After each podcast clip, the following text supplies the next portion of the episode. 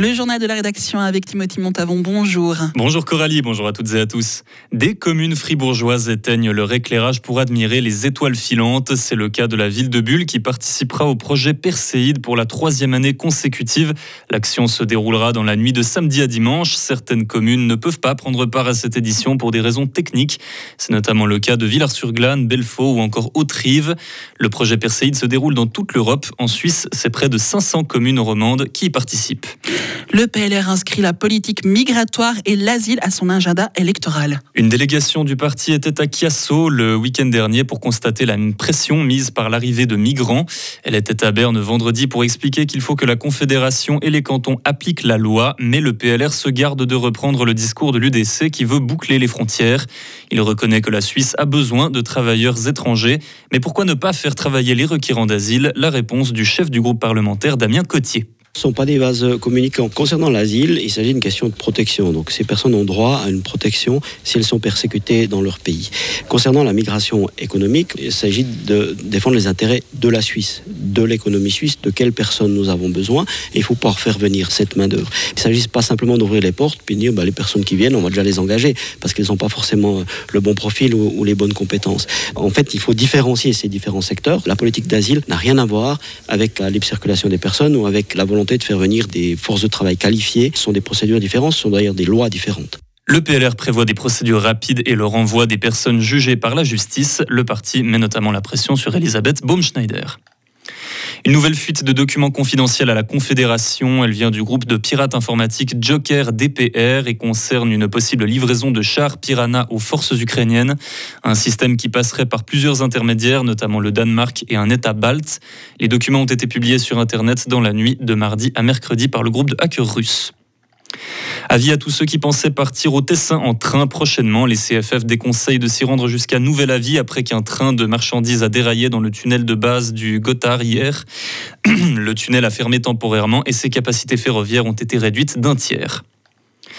Aujourd'hui a lieu la cérémonie finale de récompense du festival de Locarno. Le Léopard d'Or sera remis au vainqueur par le président du jury cette année, l'acteur Lambert Wilson. Une édition rythmée par les imprévus cette année, la pluie qui a mis à mal plusieurs projections en plein air ou l'absence de plusieurs acteurs américains qui soutiennent la grève des scénaristes d'Hollywood. Au final, 200 films auront, auront été projetés cette année devant quelques 8000 spectateurs. Aux États-Unis, l'île de Maui vit une catastrophe. L'incendie qui ravage cette île de l'archipel de Hawaï a déjà causé au moins 67 morts. La capitale de l'île est réduite en cendres. De nombreuses personnes se retrouvent sans abri. Les habitants sont assez remontés car apparemment aucune alarme n'aurait retenti pour les prévenir de la catastrophe. L'avocate générale de l'État de Hawaï a ouvert une enquête et a promis de partager ses conclusions avec le public prochainement. Plus au nord de l'Amérique, les incendies au Canada sont simplement historiques. C'est l'équivalent de la Grèce qui est déjà partie en fumée et le pays, s'apprête à retraverser une période de canicule.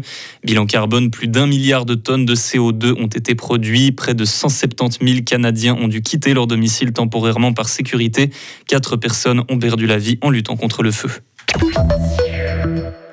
Et du sport pour terminer, Cristiano Ronaldo, Karim Benzema, N'Golo Kanté ou encore Roberto Firmino. Tous ces joueurs de foot ont quitté l'Europe pour l'Arabie Saoudite.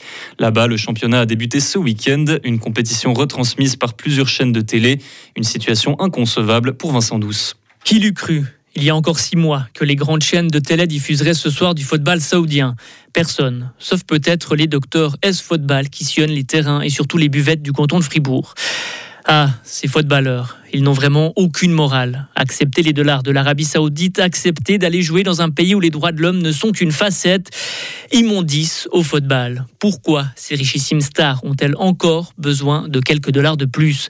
Ces choix n'ont aucun sens sportif, aucune morale, aucun romantisme. Impossible de trouver une esquisse de réponse. Peut-être faut-il soi-même posséder des millions pour comprendre l'importance de gagner des millions en plus, ou alors il faut avoir joué à l'époque pour l'échelle. Piamont, Sihuirier ou chez les Pingouins du FC Fribourg. Car les docteurs du foot de Talus le savent, l'argent, il y en a aussi chez nous. Les clubs et des joueurs ont eux aussi cédé à l'appel des billets, tout ça pour la gloriole locale, quitte à détruire le terreau footballistique d'une région.